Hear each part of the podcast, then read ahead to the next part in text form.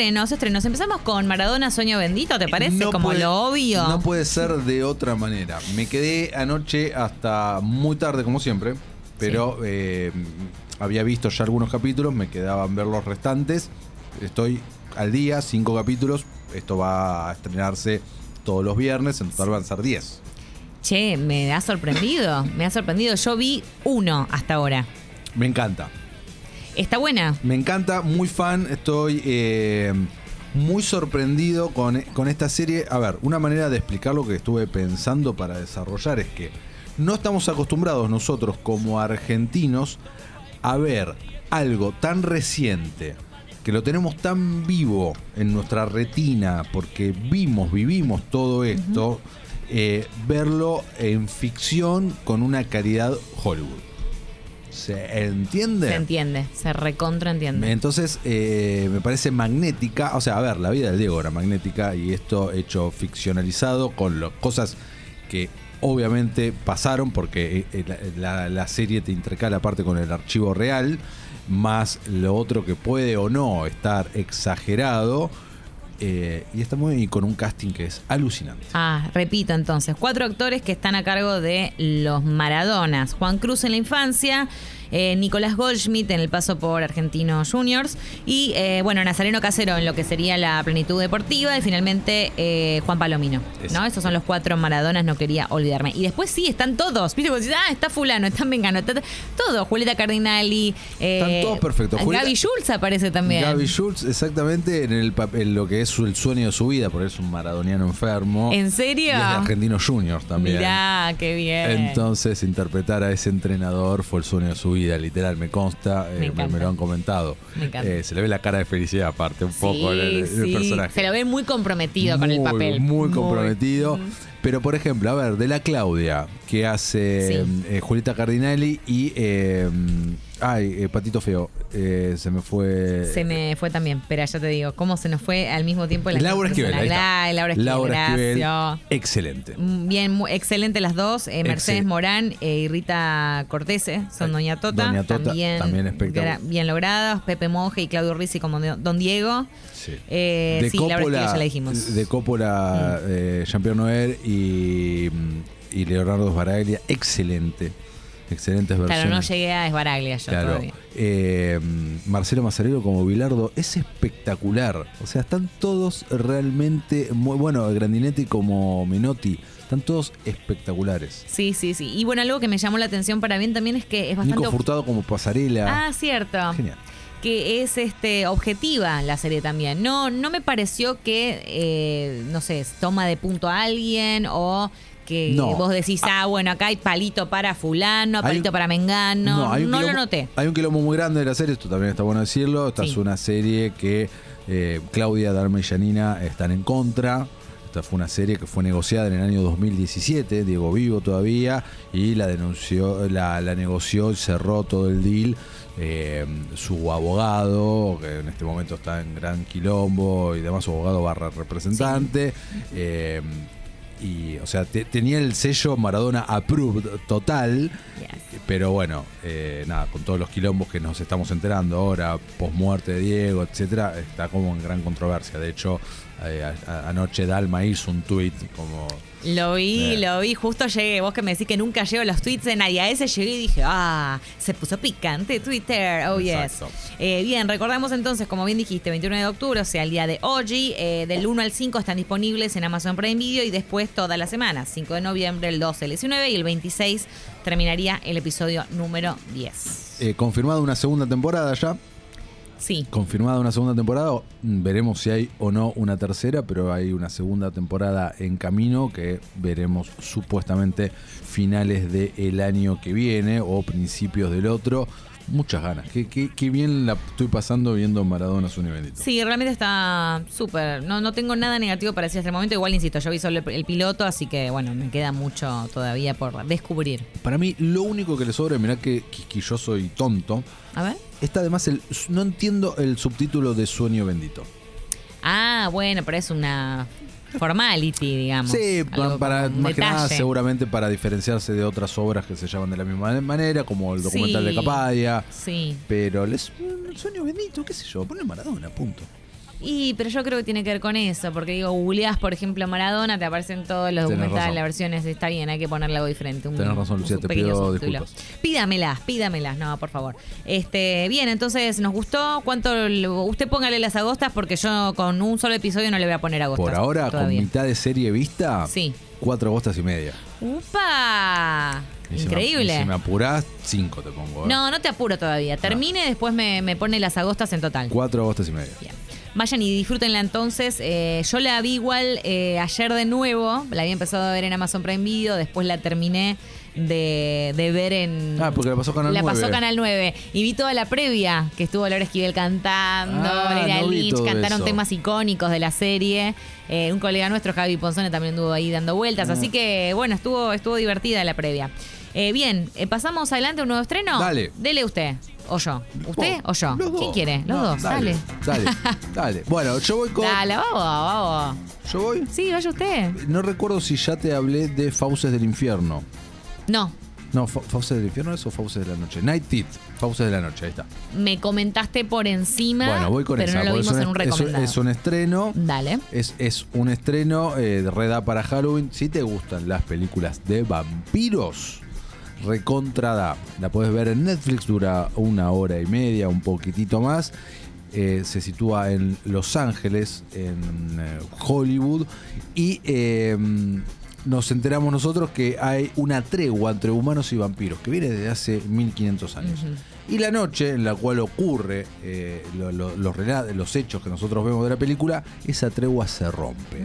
Y ahí lo tenemos a nuestro protagonista que está oficiando de conductor de limusinas, reemplazando a su hermano. Su hermano esconde un secreto y él, su tarea es llevar a dos chicas a cinco fiestas a lo largo de toda la noche. ¿Conocidas? No son conocidas, la- estas chicas resulta que son dos chicas vampiro.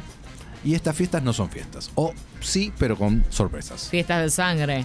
Exactamente. Mm. Y en el medio estalla la guerra entre vampiros y unos cazadores de vampiros. Quiero ya ir a ver eso. Es muy previsible la película, eso es lo malo que tiene. Pero yo la disfruté, la disfruté muchísimo. Eh, no son conocidos, pero hay dos cameos. eh, uno de Megan Fox, que Ajá. hace de, de una vampira más que sexy. Y da, da muy. Megan Fox da vampiro. Da recon- Como- da- no, no sé, el color, la tez, qué sé yo, el pelo ne- cabello negro y. todo, todo, todo, poca eh, ropa aparte. Su belleza, sí, Y es. eh, Sidney sí. Sweeney, que vos sabés que me pasan cosas importantes con ella, también hace de, de vampiro. También me da vampiro vibe. También me da. Podría ser un vampiro en la vida real tranquilamente. Exactamente. Fauces de la noche la pueden ver en Netflix. ¿Cuántas agostas? Tres y media. Bien, perfecto. Me la veo este fin de semana, ¿eh? ¿Yo sabés cuál arranqué? Te va a sorprender. ¿Cuál? Chucky. Arranqué la serie de Chucky. Mm, Yo también. En Star Plus. No me extraña, araña. Eh, me sorprende. Eh, sí, ¿Te ¿viste? gustó? Me gustó mucho, vi el primer episodio únicamente hasta ahora. Eh, para los que están del otro lado y no saben, básicamente, ¿no? Se repite la historia. Solo que esta vez hay un adolescente que en una feria, como si fuera ahí en, no sé, en la calle, compra. Estas típicas norteamericanas Sí. de venta de Sí, garage. Sí, que acá no, no, la verdad que no tenemos Acá no, prácticamente. acá no existe. Po- Podés encontrarte muy cada tanto. No, pero acá vi- no, en la nunca calle no. estuve caminando Yo en sí, la el que. Venden ropa en algún. Sí, pero es venta de ropa, no es alguien que está Sí, no, sacando no. a la vereda de Al su garage. casa No, eh, sus cosas para vender. No, quizás en un ¿cuánto barrio esto? privado. De do- 200 mangos, no, no pasa. Sí, eso no lo hemos en visto un barrio privado no me imagino que eso suceda. Jamás. En este contexto, entonces, el adolescente se compra Chucky a 10 dólares. A 10 Exacta. dólares, sí. y se lo lleva a su casa para hacer un proyecto de arte, lo cual me, me convence mucho más que que lo compre El para motivo de la compra, si no era muy colgado. Escuchame, cualquiera, exacto. Entonces, este, a partir de ahí, bueno, sabemos que el pibe eh, sufre de acoso escolar, la pasa muy mal, un clima en la familia complicadísimo, ¿no? No recibe contención de ningún lado. Y eh, descubrimos, por supuesto, al igual que el protagonista, que Chucky en realidad no es un simple muñeco, sino que es un muñeco atrapado dentro del espíritu de un asesino serial re jodido. Esto, a mí lo que me gusta mucho Sí. de la serie, Lu, que esto es, es una secuela, funciona como una secuela Sí, está en el medio. a la trilogía original y te diría que hay que ver cuando, eh, ar- cuando ingrese el personaje de Tiffany, que es eh, la novia de, de- Chucky que tanto le dan bola a la cuarta película, ¿no? Que es la novia de Chucky. Por ahora esto es una secuela a la trilogía original de Chucky porque utilizan incluso material de archivo de la primera. Claro, al principio, bueno, en, un- en la parte del episodio En la- vemos eh, cómo se, se hace referencia a Child's Game, eh, Child's Play, perdón. A Charles Sí. Place, exactamente. Y, eh, Cierto, mira. ¿Cómo se llama? Ray Charles, no me acuerdo cuánto, el, el asesino serial que se termina poseyendo a este muñeco, termina habitando en este muñeco y también aparece en una foto de archivo Andy, el nene eh, Sí. originalmente dueño de, de Chucky. Entonces está muy conectado, me gusta, la serie viene de Don Mancini, el creador del Chucky original. ¿Que está como productor ejecutivo o guionista o que está todo, detrás? productor todo. ejecutivo, guionista y director de este primer episodio. Entonces está todo quedó in the house. Me encanta eso. Y también eh, que esto sí vi que se hizo también en las otras eh, películas, o en, en muchas de ellas, este momento en donde el adolescente eh, saca, se lo da vuelta para ver si tiene baterías y, oh my God, no tiene baterías y estaba hablando. Qué horror, por Dios, qué horror. Yo me imagino ese momento y la verdad que a mí, no sé, me frunce todo, te digo. Empezaste a chequear los Las baterías de todos mis casa, muñecos. de tus muñecos. Eh, ¿Tenés no. muñecos con baterías? Por suerte no tengo ninguno, mira, porque la verdad me daría muchísimo miedo después de ver ese episodio. Ninguno. No, tengo alguna que otra Barbie que me quedó así como de, de recuerdo, pero está en el, en, digamos, las tiene mi madre. Entonces no las tenés vos. No, no las tengo yo y tampoco tenía batería. ¿Usted, eh, usted en el cuarto de Superman tiene No hay nada que tenga batería. Ah, te- que estabas pensando Estoy- Estaba pensando, puse cara de, De pensamiento pensativo. de si había algo con pilas, con batería.